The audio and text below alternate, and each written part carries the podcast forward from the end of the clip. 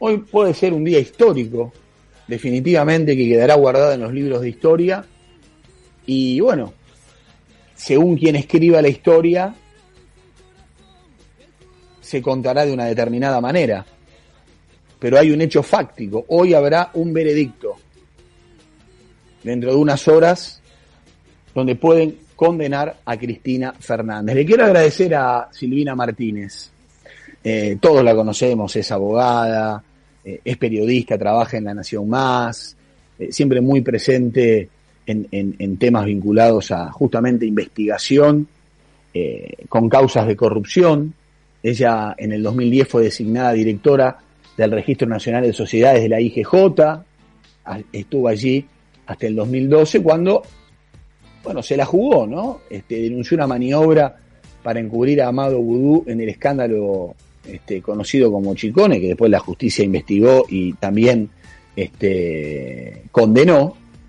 Allí la despidieron, pero bueno, ella no baja los brazos, ¿no? Trabaja con Margarita, eh, es abogada en un montón de causas donde se investigan delitos ligados a la corrupción, trabaja en la ONG Bajo la Lupa, ¿eh? Silvina, ¿qué, ¿qué día hoy? Eh? Maxi Palma te saluda, ¿cómo te va? ¿Cómo estás? Hola, ¿qué tal? ¿Cómo estás? Sí, bueno, es un día muy importante. Primero porque es creo que la primera vez que se está juzgando en funciones a un funcionario público de la envergadura de un vicepresidente de la Nación, ¿no? Entonces creo que cuando sucedió lo de Vudú, eh, si bien resultó condenado y tiene condena firme, etcétera, digo, no sucedió el juicio oral y público en el momento en el que era vicepresidente y ahora creo que la gravedad también de lo que se está juzgando, de una matriz de corrupción, de una organización, de una asociación ilícita, también eh, es histórico, más allá de cuál fuera, de cuál sea el veredicto el, día de hoy. La verdad que por la contundencia de las pruebas resulta difícil pensar que se trate de una absolución, ¿no? Estamos, creo que la mayoría, hasta el propio kirchnerismo y la vicepresidenta, eh, tratando de analizar cuál va a ser la pena, pero que una condena va a existir hoy, creo que coincidimos todos.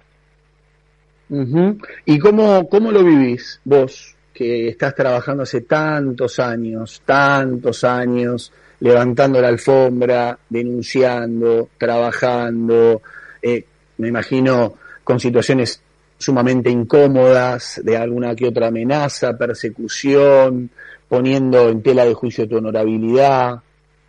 Sí, a ver, es muy, yo creo que es, es trascendente, más allá de nivel personal, porque, bueno, el, denunciar implica eh, arriesgarse, digo, en este contexto, ¿no? Yo a mí me ha tocado denunciar diferentes eh, funcionarios públicos, he denunciado hechos de corrupción o lo que yo consideraba hechos de corrupción durante el gobierno de Macri, la diferencia es que la actitud por parte de los funcionarios públicos no era la misma. Automáticamente te llamaban, te, te explicaban la situación, dejaban trabajar al Poder Judicial. Hubo causas que prosperaron, hubo causas que fueron eh, cerradas, pero digo, nadie atacaba al Poder Judicial ni al denunciante, ni te sentías en peligro por estar denunciando o pidiendo que se investigue un, un hecho que podía ser por lo menos dudoso. Eso es una democracia, eso es la división de poderes, es el respeto a las garantías, es el respeto a la Constitución y es lo que creo que todos deseamos en un país, más allá de las diferencias ideológicas que podemos tener cada uno. La diferencia es que con el kirchnerismo, cuando vos denuncias un hecho dudoso, automáticamente te atacan, te hacen una operación de prensa, te denuncian, eh, corres el riesgo de muchísimo eh, en tu integridad emocional, personal, física. Eh, y bueno, y a la larga terminan atacando al denunciante, a los medios, a la justicia, pero jamás hasta ahora eh, he escuchado en ninguno de los casos, por lo menos que yo he denunciado y que involucraban a la vicepresidenta, eh, defenderse con pruebas contundentes o decir yo soy inocente y esto lo puedo explicar de tal manera. Eh, esa es la única tranquilidad que, tengo, más allá de, todos los riesgos que, corrí a lo largo de estos años. Por eso me parece que es importante para la democracia, para las instituciones. Digo, la justicia ejerció su trabajo, hoy va a dar su veredicto, van a existir otras instancias donde la vicepresidenta se va a poder eh, atacar si no está de acuerdo, el, el fiscal lo mismo, impugnar esta resolución, pero funcionó un Estado de Derecho en la Argentina, que eso es importante y a tu entender todo el procedimiento y el proceso se llevó como tal, se llevó en debido correctamente. Forma, exactamente, se llevó en debida forma la vicepresidenta y todos los acusados eh, pudieron acceder a todas las pruebas, propusieron en todas las instancias, eh, digamos, tuvieron la oportunidad de decir, bueno, esto me sirve, esto no, quiero una nueva prueba, quiero una nueva pericia, eh, se le ha dado lugar a todo lo que plantearon, eh, ha sido tratado en todas las instancias, primera instancia, casación, criminal y correccional, hasta la Corte, que rechazó la nulidad de todo lo que habían planteado las defensas. Eh, fuimos visto, vimos un juicio oral y público que siguió en pandemia, algo inédito, durante tres audiencias semanales, eh, que se seguían por Zoom. Digamos, nada para cuestionar y la verdad es que eh, fue muy objetivo tanto la actuación del fiscal como la de los jueces, como tiene que suceder en cualquier Estado de Derecho. La vicepresidenta, vuelvo a insistir, en lugar de defenderse con pruebas, lo único que hizo fue eh, atacar a los jueces, al fiscal eh, y en general al Poder Judicial. Cuando se la juzga, está hablando un partido judicial, cuando mm, le resulta favorable sus intereses, eh, no. Y bueno, y eso te demuestra eh, que no tiene argumentos para defenderse. ¿Qué te parece lo que hizo ayer el presidente? De en cadena nacional contar esta denuncia que a la cual le pidió a su ministro de Justicia que, que actúe respecto a fiscales y el viaje al sur, etcétera. A ver, me parece una gravedad. Me hubiera gustado que el presidente saliera en cadena nacional, por ejemplo, a explicar la cantidad de planes sociales que no tienen sustento, o de personas que tienen bienes, o que viajan al exterior, o que compran dólares, o aún que están fallecidos. Me hubiera encantado que el presidente en cadena nacional explique eh, por qué no pudo dominar la inflación o qué medidas va a tomar en este año donde la gente está pasándola muy mal realmente, eh, está en una situación económica muy mala, no hay seguridad, no hay certeza, no hay un plan económico. Digo, son cosas que un presidente habla en cadena nacional. Ahora, si a través de una filtración, de un hackeo, o sea, de un delito, eh, de un supuesto chat de, de, privado, que hay que determinar su veracidad o no, porque vuelvo a insistir, es un hackeo donde pudo haber sido adulterado, etcétera.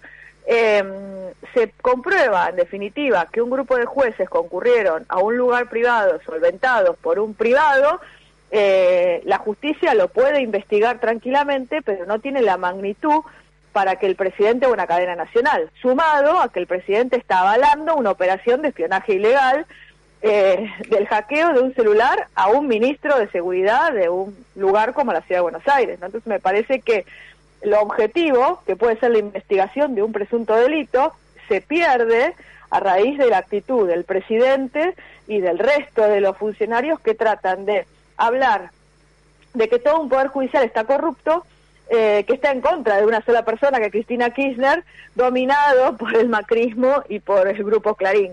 Ya casi al borde del psiquiátrico, diría yo, ¿no? Pero bueno.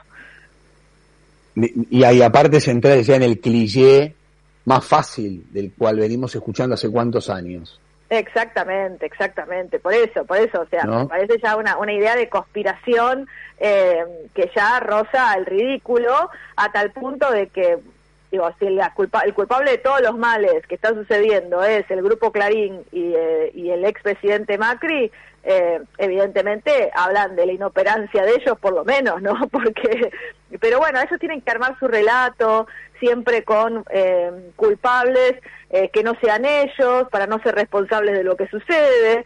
Eh, durante tres años gobernaron con eh, echándole la culpa a Macri, eh, de todo lo que sucede le echan la culpa a Macri, que muchas cosas tiene culpa el gobierno anterior, pero a esta altura eh, la culpa la tiene la inoperancia de ellos, eh, la situación eh, que no supieron dominar, más eh, la cantidad de empleados públicos, de manejos discrecionales de los fondos públicos y la situación económica que se les fue de las manos, sumado a la gravedad de los hechos de corrupción. Entonces, bueno, mm. eh, no hay no hay escapatoria, me parece, a ese a ese veredicto de la sociedad que están sufriendo. ¿Y qué, qué te imaginas mañana? A ver, yo creo que hay que desmitificar esto de que durante mucho tiempo se instaló, y la verdad que un sector del peronismo lo instaló también durante el gobierno de Macri, ¿no? A cargo de Pichetto y, una, y un grupo de gente que manifestaba, no resultaba conveniente juzgar a Cristina o condenar a Cristina o mucho menos desaforarla cuando tuvo los pedidos de prisión porque iba a generar un caos en la calle o una situación La verdad que yo no creo que eso suceda, va a haber manifestaciones hoy, alguna manifestación mañana, aprovecharán el fin de semana largo y decretarán un paro porque les viene bien tomarse cinco días para no trabajar. Eh, y el lunes todo volverá a la normalidad. La verdad es que no creo que en ningún momento haya ni desmanes, ni ninguna situación que no pueda controlarse, más que un grupo, lo mismo de siempre, solventados y bancados por el Estado, por nosotros mismos, que van a manifestar y hablar en relación a Cristina, pero no más que eso. Eh, la realidad es que el día lunes eh, los pobres seguirán siendo lo mismo, la situación económica seguirá siendo igual, el gobierno seguirá con su misma ineptitud de siempre y Cristina seguirá junto con la Cámpora manejando las principales cajas de la Argentina eh, y cometiendo hechos bastante similares por los que está siendo juzgada actualmente. Ahora te hago pregunta de alumno de primer grado, Silvia, y te agradezco este, eh, Silvina, perdón, este ratito, para que nos expliques técnicamente. La condena a Cristina Fernández, en caso de que así fuera hoy, ¿cambia en algo la situación de Cristina hoy? ¿Cambia algo el mapa político y la situación coyuntural de la Argentina? No, a ver, la realidad es que digo, Cristina va a poder ser candidata a las próximas, próximas elecciones, porque esto tiene que pasar por dos instancias más para que quede firme el veredicto de hoy, después se van a conocer los fundamentos seguramente en febrero o marzo, a partir de ahí van a correr los plazos para que los abogados y los fiscales presenten las apelaciones, va a intervenir casación que se va a tomar su tiempo y de acuerdo a los plazos procesales y luego la Corte para que esto quede firme y Cristina efectivamente en caso de ser condenada pueda no ser candidata, o sea que el año que viene Cristina puede ser candidata exactamente como lo fue hasta ahora. No estamos enfrente de una proscripción para evitar que ella participe en las próximas elecciones. El mapa político eh, me parece que no cambia, la realidad es que ella sigue siendo la vicepresidenta, va a seguir en funciones y te insisto, va a, competir en las elecciones el año próximo. Sí, me parece que lo único que va a cambiar es eh, vuelvo a lo que dije al principio, ¿no? La idea de que la justicia juzga solamente cuando el poder político deja de tener poder y ya está juzgando en tiempo y forma en una causa que si bien tiene su antecedente en una denuncia del 2008, en realidad fue iniciada por el, ex titular de realidad, Javier Iguacel, eh, al asumir en funciones en el 2016. Entonces digo, estamos frente a una causa que para los tiempos de la justicia, desde el 2016 al 2022, tener ya haber pasado por todas instancias un juicio oral y tener condena, eh, me parece muy importante. Y el respeto a las instituciones y la validez de eso. El resto a los argentinos no le va a cambiar nada. Eh, ¿Qué te genera ver a Vudú dando cátedra de cómo gobernar en distintos canales de televisión? Es lo mismo, es, es más de lo mismo. La verdad que ellos lo único que hacen es eh, afianzar la idea de, de, de, la corrupción. Digo, porque si vos tenés una persona condenada condenada por, en diferentes aspectos, con condena firme, eh, nadie tiene dudas, ni ellos mismos, de que Vudú se quiso quedar con la máquina de hacer billetes, entre otros delitos que cometió y que ha sido juzgado, y sin embargo está ahí, no pasa absolutamente nada. Eh, creo que ellos hasta ahora eh, lo único que han intentado hacer es reivindicar la corrupción y esa es su metodología de gobierno. Eh, la diferencia, y me parece lo, problemático, es cuando la gente reivindica la corrupción y vota este tipo de, personas al frente, ¿no? Entonces, los resultados van a ser los que tenemos. Eh, ahí me parece que tiene que haber un cambio en la mentalidad de la gente. Bueno, es un día especial, estamos todos expectantes, definitivamente.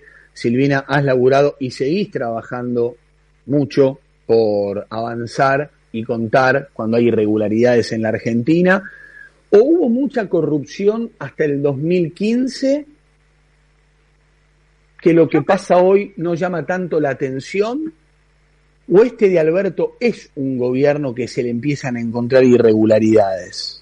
Se empiezan a encontrar irregularidades. Lo que pasa que en algo aprendieron y tienen un blindaje eh, impresionante. Entonces vos querés pedir información pública y no te la entregan, vos hoy no sabés lo que sucede dentro del Senado, no sabés lo que sucede dentro de un montón de organismos públicos. La verdad que para acceder a la, a la, información tenés que terminar en la justicia, en un amparo, y ni aún ganándolo en primera y segunda instancia te entrega la información y buscan después eh, llegar a la corte. Lo vimos lo que sucedió con el Consejo de la Magistratura, ¿no? La forma que quieren manejar a los jueces y ni aún teniendo una resolución de la Corte terminan, digamos, haciendo lo que tienen que hacer, sino todo lo contrario. Me parece que recién después del año que viene vamos a conocer los hechos de corrupción de este gobierno. Eh, tuvimos dos años de pandemia donde la situación con las vacunas también está en un secretismo y ahí esconden presuntos hechos de corrupción, lo que sucedió con el vacunatorio VIP, lo que sucedió con la fiesta de olivos, eh, lo que sucedió con muchas compras con relación al COVID y estos, este último año y pico también con muchas otras situaciones irregulares que vamos yo creo que terminar de, de, de recién a partir del año que viene. Silvina, te mando un beso grande, gracias por este rato y, y bueno, estamos atentos a esta tarde.